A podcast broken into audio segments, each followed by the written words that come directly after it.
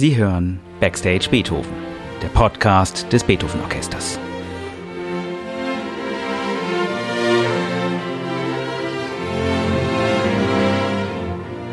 Heute mit Tilman Böttcher.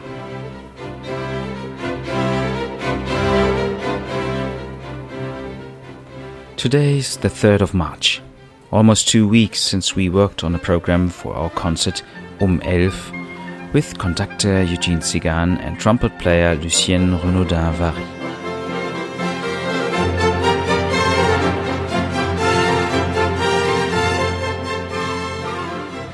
She was an amazing soloist to witness, playing Bernd Alois Zimmermann's fiendishly difficult concerto, Nobody Knows the Trouble I See, with an amazing facility and a touching, warm trumpet tone. Lucienne's career started just a couple of years ago at an age when other kids decide if they might want to study music or not, and she has established herself as one of the great trumpet players worldwide since. And, what is even more amazing, she is a great jazz musician as well as a classical musician, playing with the stars of both musical worlds. I was able to talk to her just after the dress rehearsal in one of the classrooms of Bonn University, next to the Great Hall, which serve as dressing rooms when we work in the university. When I listen to the acoustic of the interview right now, I feel like teleported to my own old school and its high classrooms. Well, thanks for, for joining me for, for this interview. It's, it's great you. to have you here in Bonn. Is, is that the first time that you are in Bonn? First time in Bonn. So happy to be here uh, to play with such an amazing orchestra and conductor and such a marvelous hall. So um, I'm very happy and can't wait to be here tomorrow.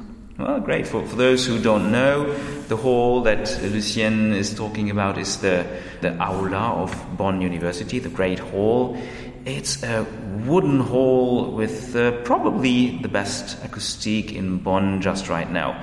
And we are very, very happy that the university is making this happen and they allow us to play there. Perhaps before we go to this concert, I would like to know so, what, what is your musical background? Where, how did you start to play trumpet? Uh, I was playing piano, I was nine, and I didn't like it and I was in a course of music theory, and two trumpet teachers came uh, into that class um, to do kind of um, workshop for the students, and I just fell in love with it. I fell in love with the sound, the way that you hold the instrument, and the fact that you can play every style of music with a trumpet. So yeah, I was nine and I was passionate about it, and yeah. Does your family make music? Do you have siblings who make music?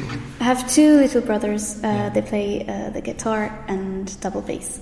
But my parents are not musicians. Yeah. Uh, we we listen to music a lot uh, in yeah. the family. Not classical only, but jazz. Uh, I don't know. Yeah. So your siblings play different styles too. Yeah, we love every kind of music. When it's good, it's it's, it's good. yeah. So how do you distribute your time between like jazz and classical music, or in, in this case, it's more like contemporary music. So, how do you share your time? I just I follow my instinct. When sometimes I wake up in the morning, I want to play jazz, I play jazz, and if I want to play classical, I play classical. I love contemporary music, and I'm so happy to play this piece uh, by uh, Zimmermann. Yeah. So, yeah.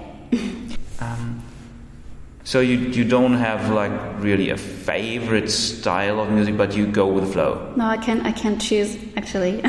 so yeah. it's very natural, and uh, I love it for music. Yeah. Yeah. Well, let's let's talk about Zimmermann. Did, did you know about about this piece when you were asked to play it with us? Because it, it's the first time that you played. Yes, you? first time I played. Uh, so it's a big uh, big moment for me yeah. tomorrow. Yes, and so what did you know about this piece when you started? I know it was hard, and I know it was about jazz, so I was very happy to, to do it. And I love it because there's so much styles in it. Contemporary jazz, of course, because it's a song, a jazz mm. song. So yeah, it's full of, of everything. Like it's a, mm. I don't know, fireworks. So. well, how do you, as a, as a proper jazz musician, how do you look upon a piece like that, which is really a mixture? So, is that jazz? I don't know. It's not jazz because it's all written. So in jazz, we, we improvise a lot, so there's no improvisation at all. Yeah.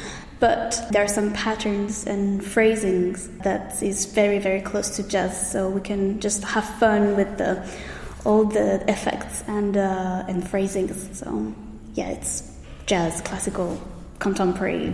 I don't know. We, we, well, you have to listen to it to understand. yeah.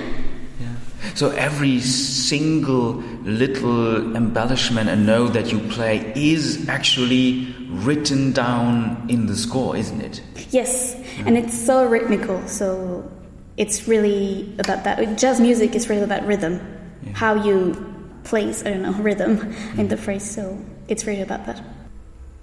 It, it's a piece about difficult questions, about the the long way of people of color mm. in the States. And so you have very, like, very deep thoughts underneath.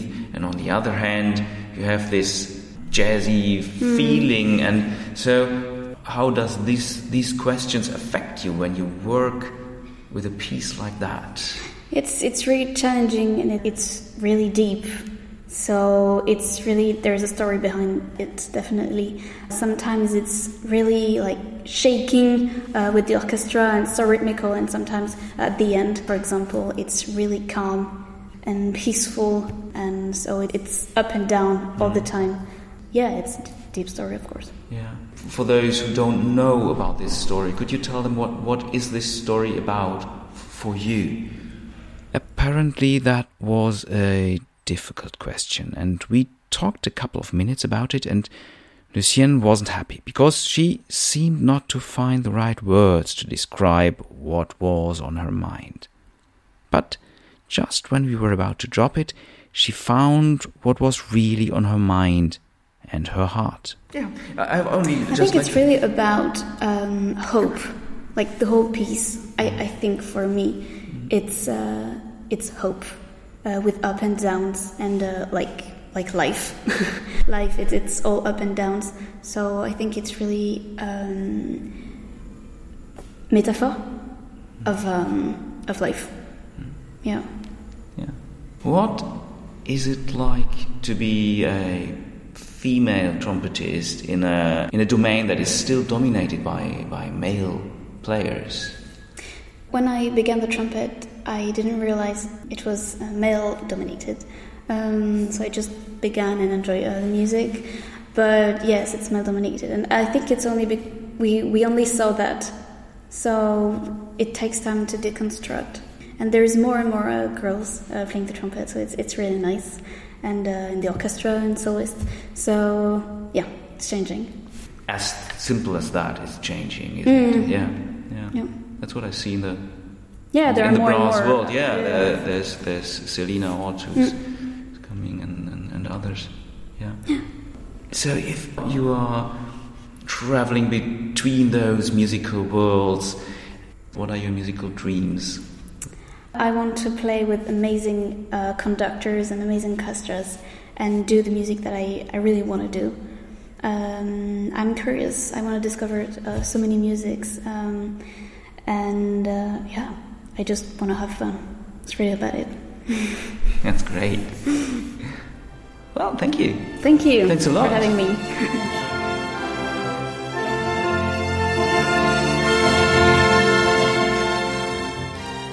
My guest today in Backstage Beethoven was the trumpet player Lucienne Renaudin Vary.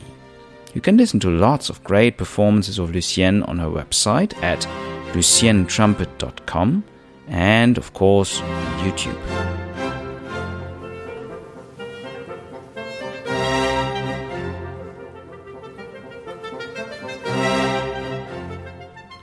You can listen to Beethoven Orchestra on our website or, even better, at one of our next concerts.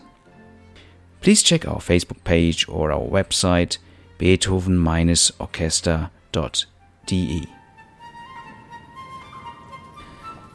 Das war Backstage Beethoven.